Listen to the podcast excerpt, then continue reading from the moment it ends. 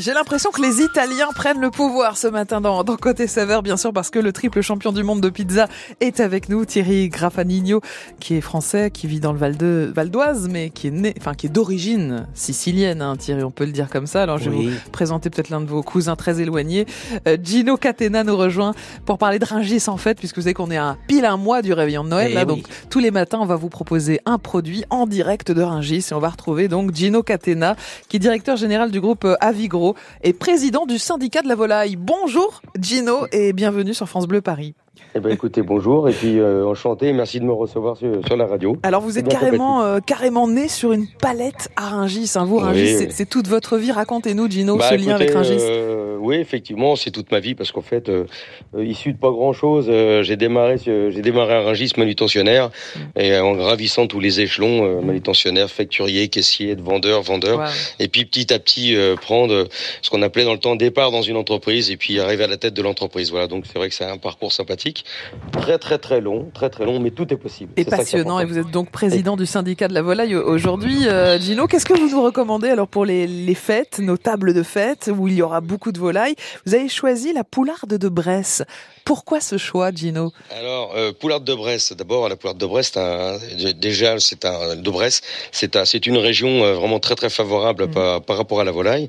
Euh, c'est un, terroir qui qui se présente avec un savoir-faire traditionnel, ancestral, avec un, tout un, tout le métier qui est mis en œuvre euh, au travers des élevages, au travers d'une filière complète, au travers d'un modèle totalement vertueux dans lequel il y a des, des belles volailles qui sont mises en, ce qu'on appelle nous en place, Mhm. qui sont élevées comme il faut et qui correspondent à, euh, à une partie en fait de la Bresse, parce que nous en Bresse on vend euh, des dindes, des chapons, des poulardes, bien évidemment. Alors, Et la puis, poularde de Bresse, et- et justement, la- euh, il y a le côté pouvoir d'achat qui est intéressant Voilà. aussi avec ce produit, Gino. Et avant que je m'égare un peu trop, vous avez raison, le pouvoir d'achat. Alors donc pourquoi une poularde de Bresse? Parce que ça pèse, c'est pas très très lourd, hein, ça Mhm. fait 2 kilos, 2 kilos 5. Alors ce qu'on appelle les filets avec tête et pattes. Et puis une fois que bah, ça peut faire un réveillon pour quatre personnes, Ouais. cinq personnes, farci, ça Mhm. peut être truffé, ça peut être euh, ça peut être avec une petite farce fine à l'intérieur, ça peut être euh, ou rôti simplement au four. Et voilà. Et donc on se retrouve forcément avec Mhm. un, un savoir-faire, un métier, euh, un métier qui qui ressemble euh, au métier des, des, des grands restaurateurs Mhm. qu'on veut mettre en œuvre chacun chez soi afin de, de faire une belle table de Noël et qui Bon. sur lequel on sera J'en profite, euh. J'en profite, Gino, puisque vous êtes président du syndicat de la volaille. Un conseil pour tous les auditeurs de France Bleu Paris qui aiment la volaille, qui en consomment régulièrement, pour, pour bien la, la choisir, par exemple. Bah, alors là, choisir, vous avez affaire à des professionnels parce que bien évidemment, quand on va devant une vitrine, on se retrouve pas euh, à choisir je veux euh, telle volaille que c'est un petit peu particulier. Mhm. Mais les professionnels qui sont des bouchers, charcutiers, des traiteurs, qui, qui mettent euh, des restaurateurs de, de, de nom, de renom, euh, qui sont aujourd'hui euh, capables de vous proposer les produits, Ouais. les choisissent par eux-mêmes.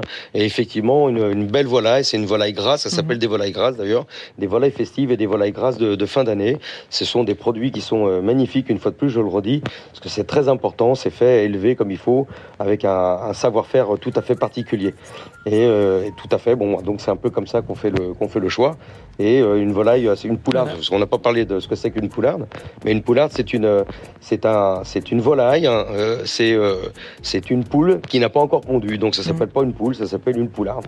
Et donc on arrive avec un animal qui arrive à maturité, Ouais. qui est tout plein de toutes ses saveurs, son engraissement, Mm.